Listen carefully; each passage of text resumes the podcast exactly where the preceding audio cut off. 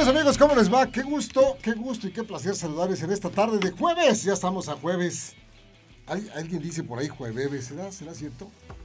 Sí, la producción del... ah, ah entonces los dicen ellos, sí, sí, sí. Aquí en la producción dicen que es jueves, no, no sé por qué se traban. Son las 3 de la tarde con dos minutos, tiempo justo, exacto para iniciar reporte, el reporte de ustedes para los deportes, como se dice por ahí, Radar Sports. ¿Qué te Es correcto. Y regresé como ocho años o más. Bueno, para, para Radar Sports lo iniciamos con mucho gusto, toda vez que hemos escuchado ya a don Andrés Esteves en la información de Radar News en su segunda emisión. Con gusto vamos a arrancar tomando la estafeta deportiva y también a través del canal 71, la tele de Querétaro. Si no ordenan ustedes otra cosa, Emma, comenzamos. El tenista español Rafael Nadal anunció hace unas horas que no, no usará no jugará la ronda de semifinales del torneo de Wimbledon en contra del australiano Nick Kyrgios por estar sufriendo un desgarro abdominal. Por tanto, Kyrgios, el australiano, se instaló en la gran final a la espera del ganador del juego Novak Djokovic en contra del británico Cameron Norrie. Esta noche la selección mexicana femenil se juega la vida en el partido que sostendrán en contra de Haití. La derrota sufrida contra Jamaica puso al equipo de Mónica Vergara en graves problemas. Las aztecas tienen que ganar y esperar que Estados Unidos derrote a Jamaica para aspirar a un boleto al Mundial del año siguiente. Los Pumas de la universidad recibirán la próxima semana a la escuadra española del Celta de Vigo. La más reciente ocasión que dieron la bienvenida a un equipo hispano fue hace 19 años, cuando les visitó el Osasuna de Pamplona, con quienes empataron a un gol. Los auriazules visitarán, recuerden ustedes, el próximo 7 de agosto al Barcelona.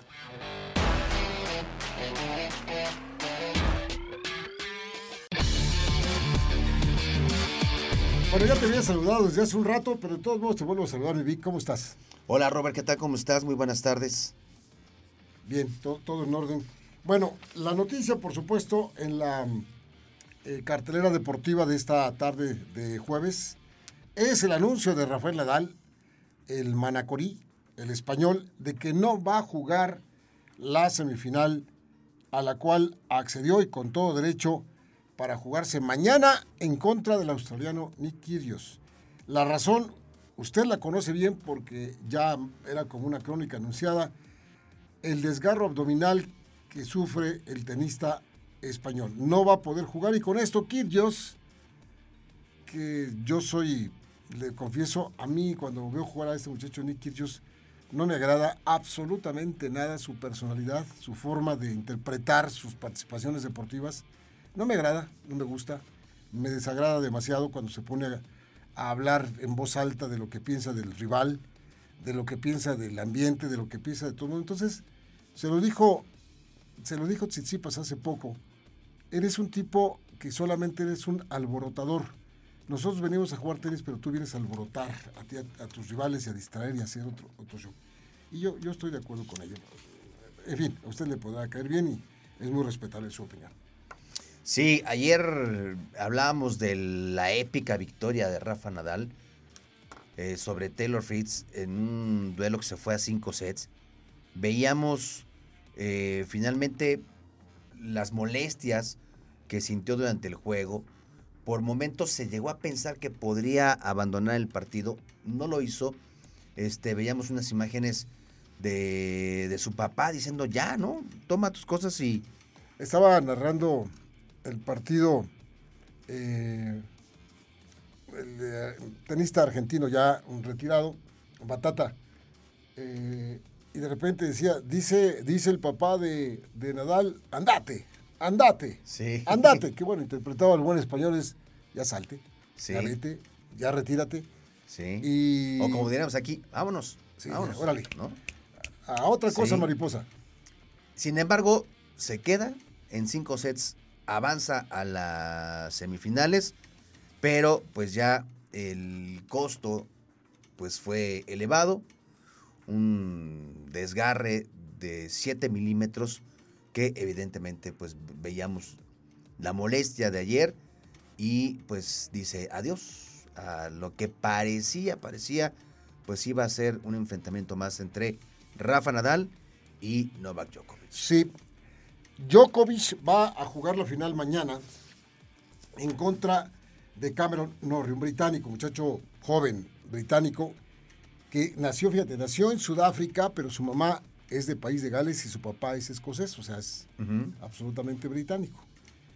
La gente está emocionadísima con este joven, pero creo que le tocó bailar con la más fea. La verdad es que jugar una semifinal contra Novak Djokovic, bueno, vas a tener que jugar un gran partido. Y el que sale ganando, insisto, a Río Revuelto, ganancia de pescadores, este cuate Nick Kyrgios. Sí. Con el retiro de Nadal, hay un tenista, usted dirá, pues todos, todos nos cae bien Nadal y qué bien Nadal y qué pobrecito y no es que. Pues hay un tenista italiano, Fognini, se ha pedido.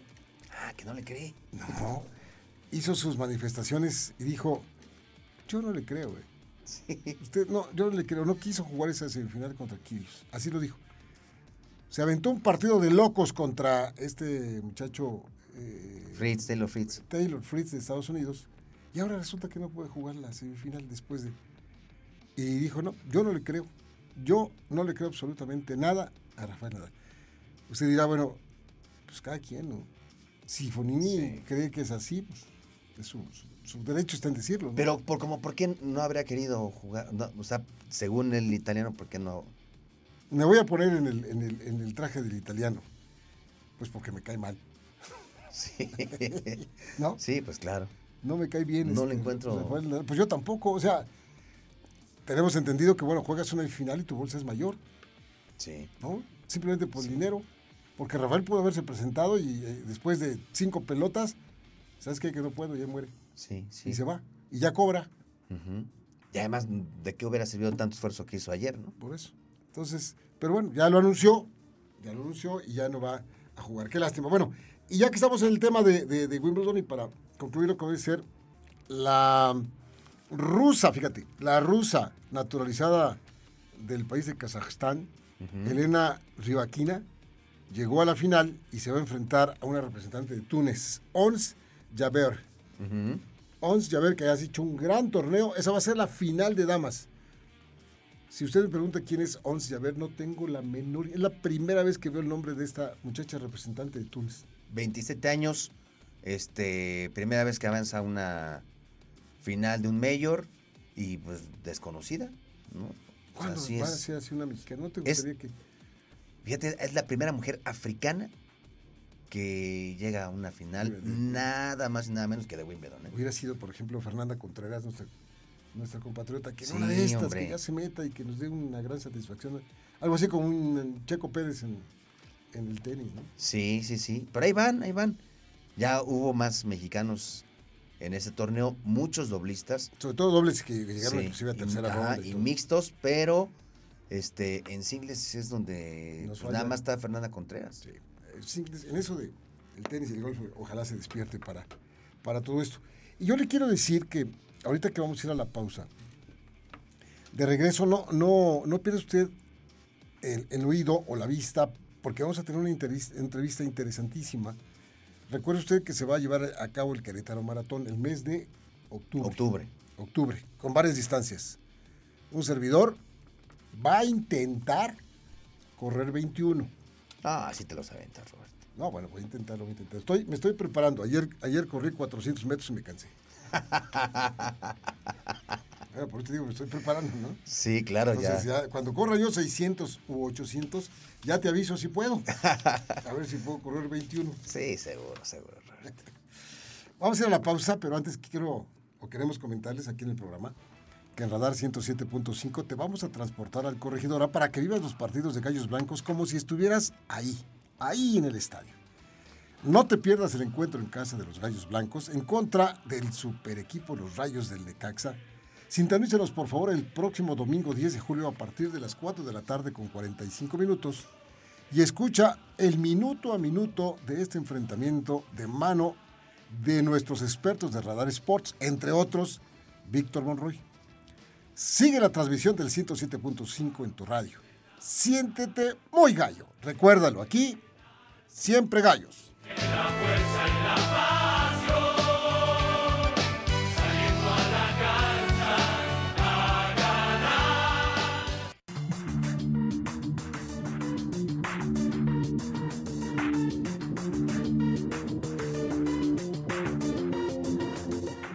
Bueno, pues ahora son las 3 eh, de la tarde, ya con 15 minutos, 3 y cuarto de la tarde. Víctor, amigo mío, nos acompañan un par de, de muy importantes personas que están trabajando para que el Querétaro Maratón del próximo mes de octubre sea, como todos lo esperamos, un evento deportivo bien realizado, bien ordenado, bien organizado. Sí, hoy por la mañana, bueno, a mediodía se llevó a cabo una conferencia de prensa. Dos motivos eh, que destaco. Uno de ellos, el tema de la certificación internacional y que no es eh, un asunto que se pueda obtener de la noche a la mañana. No, no, no. Que se requieren de muchos procesos, que se requiere de, de, técnicas especializadas, ya ahorita nos van a platicar. Y eh, bueno, pues también el hecho de la respuesta que ha habido de la gente, que ya van casi 12 mil inscripciones este, ya adquiridas de 14 mil 500, es decir, quedan ya muy pocos lugares. Y hoy nos acompañan Alberto Flores Sánchez y don, Pedro Fletes Omaña en esta mesa de trabajo. Señores, ¿cómo están? Bienvenidos. Buenas tardes. Buenas tardes, muchas gracias por la invitación. Bueno. Yo, yo lo primero que preguntaría, don Pedro, es que ahora que estábamos entrando a la charla, nos decían que ustedes tienen la eh, facultad de ser agrimensores de carreras de ruta. Esto dicho en español es ¿qué, don Pedro? Sí, cualquier carrera de, que se hace en las calles tiene un procedimiento para ser medido. Las carreras tienen que ofrecer los metros completos, como se se puede decir, cuando uno va a la tienda compra un kilogramo de azúcar. Tiene que ser un kilogramo de azúcar o un litro de gasolina para ser más claros, ¿no? Pero la gasolina... Lo, la, gasolina lo dudamos, pero bueno, sigamos, sigamos. Supongamos el, eh, un maratón, para que sea maratón, tiene que medir 42.195 metros, 42 kilómetros, 195 metros. El medio maratón obviamente es, es la mitad, 21.097.5 metros. Entonces nos dedicamos a, certificar, a medir y a certificar que las rutas que están anunciando los organizadores tengan esa, esa medida. Sí, sí. Eh, se hace un método muy sencillo, no, se utilizan los, los, los relojes ni dispositivos satelitales para medir. Esos son sistemas de aproximación muy interesantes para los corredores que lo traen en los relojes, pero no son exactos hay un método que es el que, el que únicamente aprueba la World Athletics. La World Athletics es el máximo organismo del atletismo a nivel mundial. A ver, ¿cómo, cómo es? ¿Cuál es? ¿Cuál es, don Pedro? El método es muy sencillo. ¿A poco es de metro por metro, no? Pues sí, centímetro por centímetro realmente. Es un aparato mecánico que se coloca en el eje delantero de la llanta y lo que hace en la bicicleta es contar vueltas. se le llama el método de la bicicleta calibrada. Entonces hay una, hay que hacer una, trazar una línea patrón primero con una cinta métrica y ahí rodar varias veces la bicicleta para sacar promedio de cómo está el inflado de la llanta, cómo está la temperatura. Ya con, en base a eso se comienza a hacer la medición. Al terminar la medición se hace una postcalibración igual en la línea patrón, ajustamos y ya vemos cuántos metros en realidad este, mide la carrera. Aquí, por ejemplo, para el maratón, pues le faltó nada, le faltaron 22 metros. ¿Y qué hacemos para eso? ¿A qué se refiere con que le faltó? Sí, no, todo el trayecto que se estaba diseñando, cuando se mide, le falta... Aparentemente eran, los 42, 195. Sí, pero es muy difícil que una medición así, eh, la primera que hacen esté exacta. Sería tanto como sacarme el gordo de la lotería si lo voy y lo compro ahorita, ¿no? Entonces, se hacen ajustes en ruta. Ahí va a ser muy sencillo, ya en, el, en una parte allá del pueblito, eh, termina un camellón, se va a extender con, unas vallas. 22 metros. 11 metros de ida y 11 de regreso, es una vuelta en U y, ahí se ajusta. Y es a lo que venimos nosotros a, certificar que las rutas se hagan las modificaciones y ya queden con la distancia que son. mucho corredor, cuando va a una carrera, los que saben dicen aquí hubo un ajuste porque ven vallas donde me doy una vuelta medio extraña, ¿no? El que no sabe puede decir, ¿cómo se les ocurrió hacer esto? O sea, ¿para qué lo hicieron? ¿no? Que no sabe. claro, claro. Pero el que sabe dice, ¿por qué es imposible que una ruta que sea diseñada con retornos naturales de camellones no exacto? O sea, sería muy, muy, muy difícil, ¿no? Entonces, eso es lo que hacemos. Eh, estas mediciones se mandan a la, a la AIMS, que es otro organismo también que trabaja paralelo a la World Athletics, y ya mandan un certificado a nivel internacional donde la ruta quedó certificada, etcétera, y ampara. Con ese certificado y otras cosas que le piden al maratón, al maratón, en este caso al Querétaro Maratón, es que ya se vuelven eventos reconocidos a nivel internacional. Correctamente. Con esos reconocimientos a nivel internacional, tú tienes, por ejemplo, si quieres uno de, ir de los principales maratones del mundo, te dan varias alternativas para que tú puedas participar. Una es entrando en una lotería.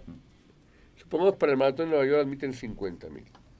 Hacen su solicitud como 100 mil y nada más aceptan los 50 mil. Es una lotería. Ah, pero Nueva York te dice, pero mira, si corres abajo de tal tiempo por tu edad, también tienes oportunidad de inscribirte sin irte a la lotería. Ya tienes derecho, pagando tu inscripción obviamente, pero ya tienes derecho de no entrar a la lotería. Entonces eventos como Querétaro Maratón, por tener un estatus, la gente que corre y gana y, hace el tiempo que se le están exigiendo, en este caso el maratón de Boston, Nueva York, Chicago, Berlín, Londres. Amsterdam, etcétera. ya con eso ya me ahorro y tengo una seguridad de que yo puedo participar en esos eventos. Entonces es lo que tiene Querétaro Maratón, que en ese momento al ser ya afiliado a la AIMS y a la World Athletics, que antes se llamaba la YAF, ya me da. Entonces eso es el plus que tiene que el Querétaro Maratón es certificado por nosotros. Es decir, don Alberto, que no solamente eh, se abre la posibilidad para Boston, sino para cualquier mayor o cualquier eh, maratón que esté dentro del World Athletic. Del, World Athletic. Exceptuando Tokio, no sé, no me no investigó, pero Tokio no acepta tiempos de clasificación, no sé por qué. De los seis mayores, el único que no acepta es Tokio. Pero eso a nivel internacional, ¿no? No lo sé por qué. Pero son los cinco majors y otros, como dijeron a Amsterdam de otros maratones, con el tiempo que le piden a uno por su edad de cada categoría, hacer un evento como este que ya está certificado y avalado a nivel internacional, tiene uno la oportunidad de clasificarse aquí mismo. Oiga, don Alberto, eh, así a grosso modo, sin que sea una ruta exacta, ¿nos podría usted decir más o menos cómo le vamos a hacer los que vamos a el maratón, pero los que van a correr la maratón, la ruta aproximada de donde van a correr, para que la gente que lo va a correr, que ya lo debe de saber, ah, pues salimos de aquí, nos vamos para allá, ya escuché que va para el pueblito, entonces toda la ruta de constituyentes. Bueno, es que primeramente el organizador... acérquese un poquito al micro para que nos Primeramente el organizador sí, señor. nos dice, nos da un plano, dice, yo quiero que me midan este circuito, a ver cuánto es lo que tiene. Nosotros no somos los que decimos tienes que pasar por aquí, por acá, no. El organizador es el que ve cuáles son los puntos claves o que le interesan que el corredor recorra. Muy bien. Entonces, sobre ese, ese plano que nos dan, ese croquis, nosotros hacemos la medición y ya le decimos al, al organizador, te faltan o te sobran metros. Correcto, correcto. Oiga, oiga, don Pedro, eh, don Alberto, ustedes que han medido kilómetros y kilómetros y kilómetros en todo el país, que ya han estado certificando este maratones de, de mucho renombre. ¿Qué características, cómo ve este Querétaro Maratón?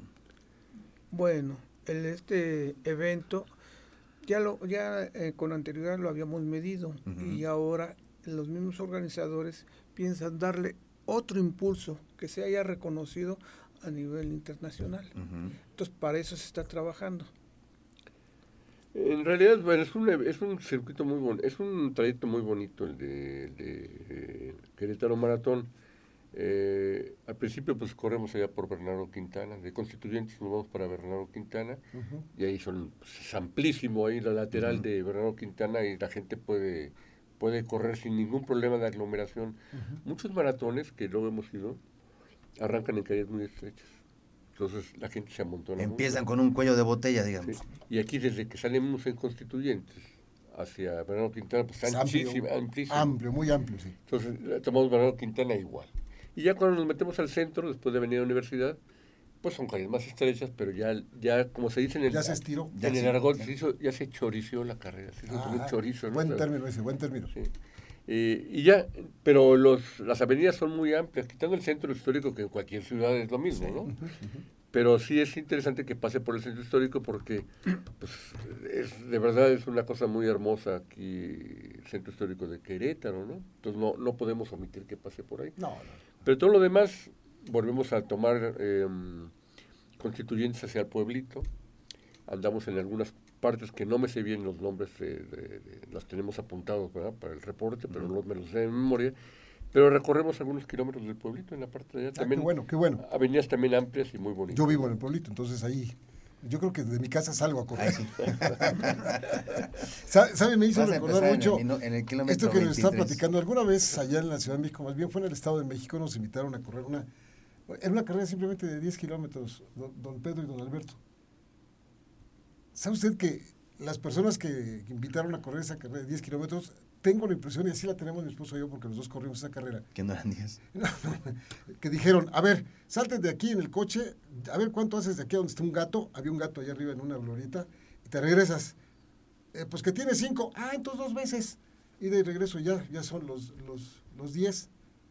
Don Alberto, era una subida como de cuatro kilómetros, y luego bajar y luego volver a subir, o sea, ¿quién midió? ¿Quién, ¿Quién les dijo por aquí pueden correr? Por supuesto que las familias, las personas que no tienen la experiencia de correr o la preparación para correr esas subidas, pues les cuesta mucho trabajo. Ya, y a los 10 minutos ya la mitad de los corredores llevan caminando. Digo, Bueno, falta de, de- de criterio, ¿no? Bueno, precisamente ahí es a donde viene la importancia que nosotros tenemos en medir las la, la ruta y que si dicen 10 kilómetros, sean los 10 kilómetros. Antiguamente los organizadores agarraban el carro y con el odómetro del carro, ah, mira, aquí me dio, son 10 kilómetros, pero eso miente, eso miente. Ahora también depende, si a mí me anuncian que va a haber una carrera con un desnivel fuerte, pues también puedo aceptar ir, pero que yo ya sepa que se puede hacer. Hoy de moda están las carreras, de moda están las carreras de trail en los cerros, con subidas terribles. Hay aquí en Amealco, en muchas partes de la Sierra Gorda de, de Querétaro hay. Pero las carreras de ruta normalmente no tienen desniveles tan fuertes, las carreras de calle. Más bien está enfocado a carreras de montaña o de trail, ¿no? Sí, claro, claro. eh, Eso, eso se entiende y cuando uno se inscribe, si es una carrera hacia campo traviesa, bueno, pues ya sabe uno qué es lo que va a correr. Pero en una, en una ruta de calle, eh, subidas como, como esas, pues no, no es. Porque mucha gente escribe para, para caminar o trotar 5 kilómetros. Que por cierto, nos acaban de decir que, el- que, el- que los de 5 kilómetros en el maratón ya no hay lugares para los 5 kilómetros. Ya se acabaron los lugares para 5 kilómetros. Es que realmente en- cuando hay una prueba como esta del maratón y medio maratón, 10 kilómetros y 5, la carrera de 5 kilómetros se, se torna como la carrera recreativa, donde mucha gente va a caminar o a trotar. Ya la gente que está un poquito más preparada ya se lanza a los 10. Ya los que están mejor todavía se lanzan a un medio maratón, que ya un medio maratón ya está pesadito. Y obviamente quien corre maratón es que ya sabe lo que le toca, ¿no? Eh, sabemos que el maratón, este, dice la gente que goza, pero no es cierto, no gozamos, sufrimos, pero nos gusta sufrir, ¿no? Yo corrí ya dos veces este, allá en la Ciudad de México, don Pedro, el maratón de la Ciudad de México. Que usted, que usted también certifica. Los Ustedes dos, ¿no? sí, ante Alberto El y yo nos toca desde hace... La ruta me la sé de memoria, las dos que corrí me las sé perfectamente de memoria porque pues es que es- no, no puede ser de otra manera. Pero usted me dice que no lo disfruté. Yo no sé si yo lo sufrí, pero hay una parte donde, por supuesto, sobre todo después del 30, que va uno, si no va uno bien preparado, ya empieza, la famosa pared ya empieza a, a venirse uno encima. Pero yo pasé por ahí con todo y un cubetazo de agua helada que me dieron queriéndonos ayudar, porque me debo aclarar que la gente es tan noble que le dan a uno naranjas, manzanas, agua, así en la ruta lo ponen, pero yo no No, contaba ya. con que lanzaran un cubetazo de agua. No, le voy a platicar algo. Antes somos corredores también de maratón de antaño. En los años 80, el maratón de León se consolidó como el segundo maratón más antiguo de, de México. Y ahí hay una costumbre en el Bajío, en León, que la gente voluntaria, para refrescarlo, ¿verdad que hacían? Se echan buches de agua y como lobo feroz, echan como aspersor. Entonces, ya eso que de pronto uno no esperaba, el, el, el aspersor que aventaban, era, me llegaba aquí el tufo de este el cuate. muchazo de agua. Seguramente no estaba tan cochino porque el tipo se tomaba un, tra- un trago y lo aventaba, otro y lo aventaba. O sea, si yo no era el primero, ya me tocaba limpio. Ya no, te- Ya más limpio. ya no había botana. Afortunadamente esa costumbre de en la zona de León ya se terminó. Eran gente voluntaria que estaba en la orilla cuando pasabas que con el calor te aventaban el agua con la boca, o sea, como aspersor, con la boca. Qué historias. No, afortunadamente No, a mí me tocó un cubetazo. A mí me tocó un cubetazo y sí, me, me, Oye, me pero costó por poco mucho te trabajo. desvielas ahí con... No, no, no, es terrible cuando va uno en su calor, con tu sudor, en tu ritmo, y de repente te cae un cubetado, un cubetadón de agua fría, te detienes la carrera, el, el cuerpo se te empieza, te empieza como a, a- a- a- así como a Piel de gallina. como piel de gallina, se te hace la, la- la- la- la piel, Sí. estás chacualeando toda el agua en tus tenis, vas todo mojado, la gorra la traía para el otro lado. Qué trabajo me costó volver a tomar de nueva cuenta. Me costó mucho trabajo. Lo demás lo troté un poquito, ahí un poquito, hasta que me fui emparejando. Pero nunca le agradeceré pues a la persona que nos bañó con la cubeta, porque éramos tres los que íbamos ahí pegados. Y siempre lo voy a recordar, porque ya después ya te emparejas, ya cuando empiezas Sí, ya, ya, ya. a, a- a Entra- medio correr ahí, calor. todo, sí, ya. Pero hace muchos años en el maratón de la Ciudad de México, eh, hace, no sé, 20 años fácilmente, eh, iba un grupo de líderes y un voluntario en la Ciudad de México le aventó una cubetada al líder, que finalmente ganó el maratón, pero él también, lo mismo que estás platicando, lo platicó él. Fue un, un problema Una hasta que se adaptó y pudo salir adelante, fue el que ganó, pero le, le- le aventó el cubetazo a todos los líderes, pero todo lo absorbió el que iba en, la punta, el mero mero, el puntero y le tocó todo. Sin embargo, sí pudo terminar y ganar bien el maratón. Pero Nada más por curiosidad, ¿cuánto, ¿cuál fue su mejor tiempo, don Pedro, en un maratón? Bueno, nosotros éramos corredores recreativos, realmente. Nos, mi Como, mejor como- tiempo, como un servidor, pero, pero sí, pero como un servidor, pero, pero ¿cuánto fue? dos horas 54 minutos. Extraordinario tiempo. ¿Y usted, don Alberto? 2.53. Un minuto menos. Yo Ah, nunca, bueno, y- nunca le bajé de las cuatro horas. Oye, eso que son La- recreativos. Son recreativos. Ah, recreativo.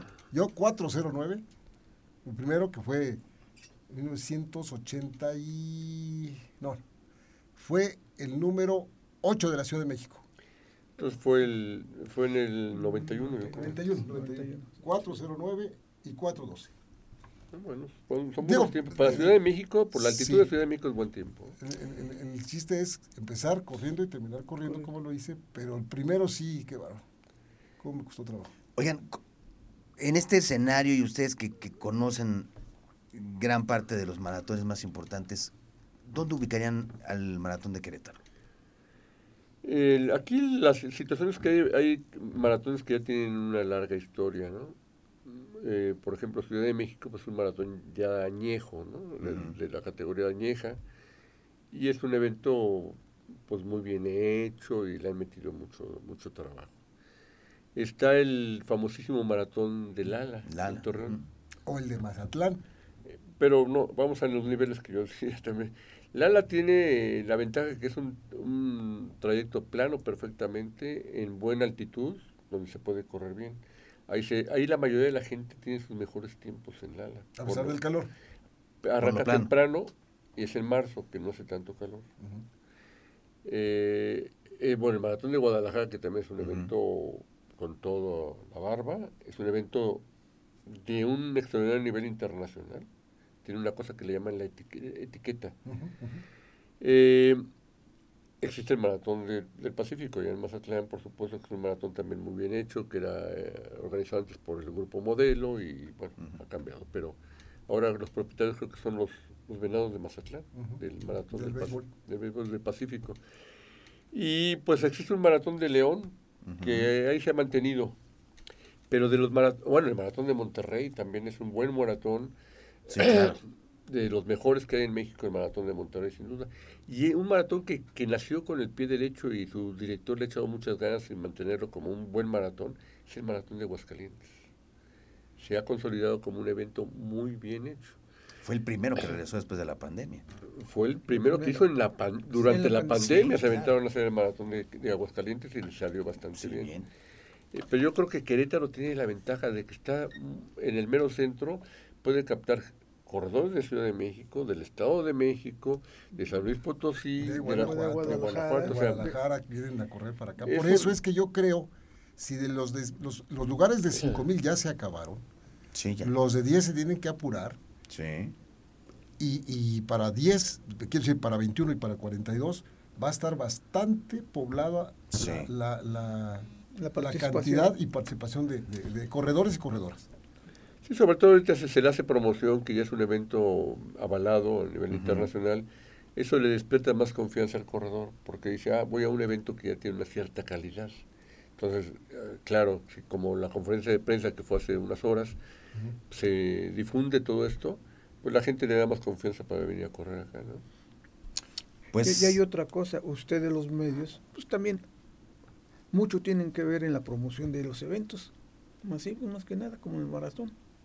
Sí, afortunadamente tenemos la confianza de las personas que hemos platicado aquí, de, de- ahora que estamos platicando de Querétaro Maratón, pero así como eso hemos platicado de carreras que hacen las universidades, sí. las hemos promovido hasta el cansancio, Sí. carreras de, de- de otro nivel también, carreras de 10, carreras de 5, porque entendemos perfectamente bien el beneficio que tiene hacer un deporte y en este, carrero, en este caso las carreras, que tanto le agradan a la gente y con el paso del tiempo más gente se va adhiriendo. Los jóvenes que están corriendo ciertas distancias encuentran en correr 5, 10, quien se avienta a los 21, que se avienta a los 42, una gran satisfacción de poder entrar a una carrera y terminarla, porque es algo que aparte de que nos deja una sensación de salud muy agradable, nos deja un orgullo de, de- de lo que pudimos hacer físicamente. ¿no? Bueno, es que las carreras, eh, para mí es un vicio.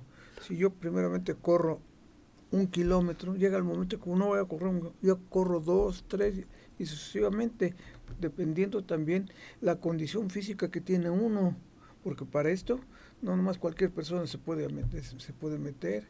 Digamos, hay que tener un- cierta condición física para soportar las cargas de trabajo. Y sobre todo la parte mental, Mental. también, que es tan im- impresionante. Eso que acaba de decir don Alberto, le pasó a mi esposa, que empezó con uno, y luego con dos, feliz cuando hizo cinco, hasta que corrió el maratón Chicago. Qué bueno. Entonces, este, digo, Felicidades. y ahora enamorada de las carreras, ya no corre tanta distancia, por supuesto, pero sigue haciendo sus, sus carreritas cortas, dice ella. Es que decía un eslogan antes, correr es salud. Sí. Y, y- Entonces- y- y la verdad que sí lo es, ¿eh? Sí. correr de salud. Así es que usted que lo está escuchando, pues ya lo tiene, ya lo tiene ahí muy claro. Es un maratón certificado con distancias reales. Cuando decimos 42 metros, 42 kilómetros, 195 metros, son. Sí, en realidad las dos, las dos distancias que se van a certificar son el maratón y el medio maratón. La, la carrera de 5 y 10, en este caso, eh, las distancias no van a ser certificadas porque por problema de logística no se le puede dar, um, se tiene que ajustar y no hay manera de ajustar. Como no son la, la prioridad es el maratón y el medio maratón, 5 y 10 realmente a lo que nos den los trayectos. Porque de otra manera sería mover una logística que sería imposible, va a alterar las otras pruebas. Por Entonces, supuesto, por supuesto. o se le da importancia al maratón y al medio maratón, y 5 y 10 no son distancias eh, certificadas, pero sí vamos a dejar constancia a ellos de cuánto miden las carreras. Supongamos si la carrera de 10 kilómetros mide 10, 128 metros, se los vamos a dejar a ellos para que lo promocionen. Usted va a correr la carrera de 10 kilómetros, pero abajo, entre paréntesis, son 10.128 metros. Y se debe entender que por cuestión logística no se pueden ajustar en este caso. Cuando la prioridad es hacer una carrera de 10 kilómetros bien hecha, pues se ajusta como sea, ¿no? Totalmente. Pero aquí no se puede por la cuestión eh, operativa, sería muy complicado. Pero los que corren maratón y medio maratón están seguros que van a correr la distancia. Y si tienen dudas de las otras distancias, hay que acercarse cuando recojan su paquete, quizás ahí van a anunciar cuánto miden los de la carrera de 5 y la de 10 kilómetros, que esas no van a estar, Certificadas. van a estar medidas, van a saber la gente cuánto va a correr, pero no se da un certificado porque Por no... la carrera, Sí, exactamente. Por la Simplemente por recordar, Vic, las fechas en las que se van a correr. En ese día, que es 2 de 2 de octubre. octubre, No se olvida, ¿ah? No, No se se olvida. olvida, no se olvida. No se olvida, sí, claro. habrá, habrá de correrse las carreras de 5, de 10, de 21 y de 42. Así es. Para usted que, que- que lo está preparando, para usted que lo va a hacer, disfrútelo mucho. Si van a hacer carreras de 21 o de 42, una preparación adecuada debe, debe de ser. Las recreativas de 10 hay como quiera a empujones y con la hermana y con el hermano y con el amigo y con la amiga y a empujones y todo, y más o menos sí llega uno. Porque sí llega uno a veces cansado y todo, pero bueno. Las de 5 puede correr uno con la familia, que le va uno echando porras a la familia, que es muy agradable también, ver pasar a, a la esposa y ahí va uno corriendo con ella. Y hágalo de esa manera y lo vamos a disfrutar todos ese día, ese día 2 de octubre, que regresa afortunadamente estas Sí. carreras que ya nos estaban haciendo mucha falta. Pues muchas gracias a don Pedro Fletes, a Alberto Flores, ellos son agrimensores certificados A, categoría A, reconocidos para la ahora World Athletic, que ya nos evitamos todas las, las, las siglas que De la IAF. de la. Pero bueno, bienvenidos a Querétaro y es de verdad un gusto tener a esos dos personajes que están detrás de la certificación de los mejores maratones del país, que pocas veces los vemos, que pocas veces tenemos oportunidad de platicar con ustedes, y que tienen una experiencia importantísima y que pues hoy son parte del Querétaro Maratón. Bienvenidos. Muchas gracias. Más que nada también venimos a, eh, a trabajar, a cooperar para que el evento salga bien. Va a salir así bien. será, Muchas gracias, así será. Alberto. Gracias, porque son, digamos que los héroes anónimos, los que no, Sí, no vemos, los sí, que sí, no sabemos, pero son los muy importantes. es correcto. son los, que- los que nos certifican una distancia que nos dijeron que íbamos a correr. Pues muy Pues bien. Nosotros ya nos vamos también, ya nos vamos con esta muy agradable charla con dos eh, formidables personajes del atletismo mexicano, en este caso las carreras. Don Pedro Fletes y don Alberto Flores. Vámonos, Vic, tú despides, ¿no? Vámonos, oiga, mañana vamos a dar los boletos para la AAA, ya hoy ya no, no, no tuvimos chance, pero mañana boletos para la función de la AAA del día viernes, de mañana mismo. ¿Es mañana o el sábado? No, el viernes, del viernes, sí, de, de mañana mismo. Ah, bueno. Mañana la damos con mucho gusto. Bueno, pues muy bien, ya nos vamos. A nombre de Nicole, que está en, el- en- en el canal de la tele, del Rulas, Rulas, que lo veo está. ahí medio... Coacheando. sí. También Mauricio, también Emanuel, nuestros compañeros. Vic, vámonos. Hasta mañana, gracias.